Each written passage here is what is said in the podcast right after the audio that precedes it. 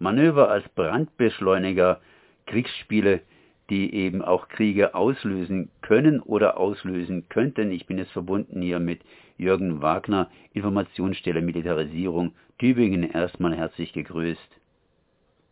Ja, die haben immer so lustige Namen, Baltrop, Tabeda oder Defender oder sonst irgendwas. Ich glaube auch hier war irgendwann mal hier die scharfe Inge beziehungsweise die flotte Klinge gemeint. Das heißt, es gibt immer wieder Manöver an den Grenzen und die stören natürlich ganz gewaltig oder man macht halt eben Gegenmanöver. Was haben diese Manöver für einen Sinn? Was steckt dahinter? Gibt es in, in den letzten Jahren mehr Manöver oder eher weniger? Ein paar Fragen mal wieder. Ja, tatsächlich ist es ja so, dass sich diese Manöver vor einem Hintergrund auch einer, einer zunehmenden so Großmacht-Konkurrenzrhetorik, vor allem von westlicher Seite aus, Systemkonkurrenz, wie man es auch nennen will, abspielen. Und dass wir eigentlich spätestens seit 2014, als die Auseinandersetzung ähm, mit Russland äh, nochmal eine ganz neue Stufe erklommen hatten, haben wir es mit einer massiven Ausweitung der Manövertätigkeit zu tun. Ähm, wenn ich es gerade richtig im Kopf habe, waren 2014 noch etwa äh, rund 100 Manöver äh, der westlichen Staaten im Jahr. Jetzt im Jahr 2021 sind ähm, 330 etwa geplant, also eine ganz starke Zunahme. Auch von russischer Seite aus haben die Manöver sowohl an Zahl als auch an Umfang, äh, an, an Häufigkeit zugenommen. Und das hat natürlich eine, äh, einen sehr großen Beigeschmack. Erstens mal erhöht es natürlich insgesamt so ein Konfliktlevel, ähm, der jederzeit aus dem Ruder laufen kann. Vor allem ist aber das Problem natürlich, dass äh, es bei diesen Manövern, gerade wenn man schon in so einer aufgeheizten Situation sich immer weiter reinbegeht, ähm, dass es immer wieder äh, relativ knapp zugeht. Das wird leider in der Öffentlichkeit zu wenig wahrgenommen und auch berichtet, dass es da eigentlich in schöner Regelmäßigkeit fast zu Zusammenstößen zwischen vor allem westlichen und russischen in Ostasien, aber auch irgendwie zum Beispiel mit chinesischen Kriegsschiffen, Kampfflugzeugen etc. kommt. Ich habe jetzt erst vor kurzem eine Auswertung von einer Studie von öffentlich zugänglichen Quellen zwischen 2013 und 2020 gelesen. Die kamen allein mit offiziellen Sachen auf knapp 3000 äh, Vorkommnisse, wo es äh, sozusagen zu einer gefährlichen Annäherung zwischen ähm, westlichen und russischen, vor allem Kampfflugzeugen, aber auch Kriegsschiffen dann kam.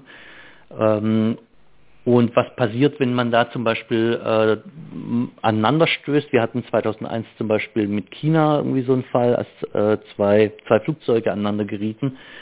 Äh, das ist natürlich mit einem großen Eskalationspotenzial behaftet, äh, weshalb natürlich auch irgendwo diese Manövertätigkeiten ein wichtiger ja, Anknüpfungspunkt für uns als Friedensbewegung darstellen, ähm, zu sagen, die gehören eingestellt, um dieses äh, hohe Eskalationsniveau wenigstens mal ein Stück weit auch wieder nach unten zu fahren und das Eskalationspotenzial, das da inne wohnt, ein bisschen zurückzuschrauben. Tübingen zumindest, das heißt ihr von der EMI Informationsstelle macht zusammen mit anderen am 20. November am Samstag einen Kongress dazu, das heißt da gibt es einen Haufen Vorträge. Was findet da statt? Genau, wir haben ein Programm zusammengestellt, wo wir uns eben versuchen wollten, diesen Manövern von unterschiedlichen Blickwinkeln mal zu nähern.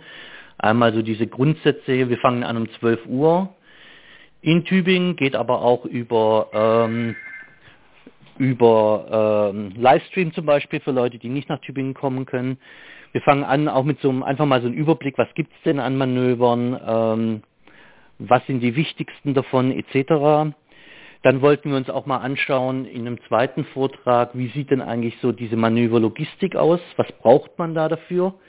Da ist ja jetzt zum Beispiel in Ulm äh, erst vor wenigen Wochen mit in volle Einsatzbereitschaft gegangen, das NATO-Logistikkommando, was eine ganz wichtige Rolle spielt eben, weil natürlich mit diesen Manövern auch Realkrieg geübt wird, zum Beispiel eben die schnelle Durchleitung von Truppen und Gütern an äh, die Ostgrenze. Äh, alles das läuft zum Beispiel über dieses Ulmer Kommando.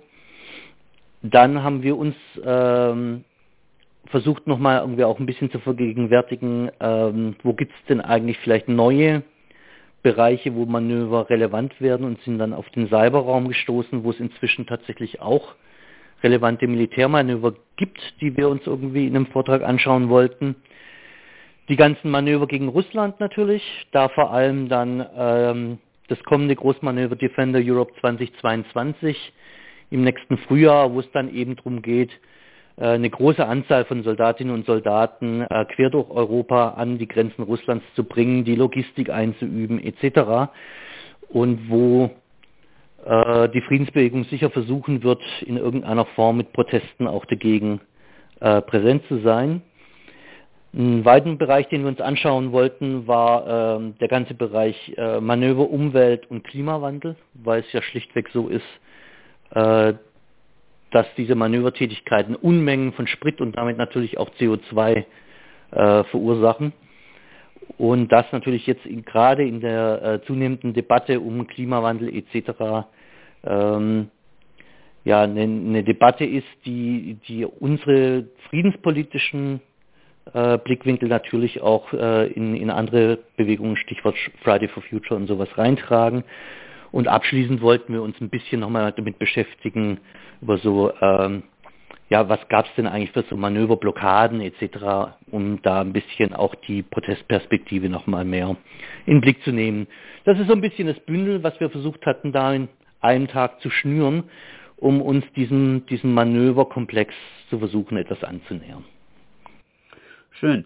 Das heißt, am 20. Äh, November gibt es einige Themen ab 12 Uhr. Nähere Informationen natürlich auf eurer Webseite IMI Tübingen oder imi-online.de und man kann das Ganze eben per Livestream über das Freie Radio Tübingen praktisch mit anhören. Jürgen, ich danke dir auf jeden Fall für die Informationen. Das war Jürgen Wagner hier von der IMI Informationsstelle Militarisierung und es ging hier um eine kleine Ankündigung, Manöver als Brandbeschleuniger, nichts anderes als ja ein Seminar oder einen Kongress in Tübingen. Merci.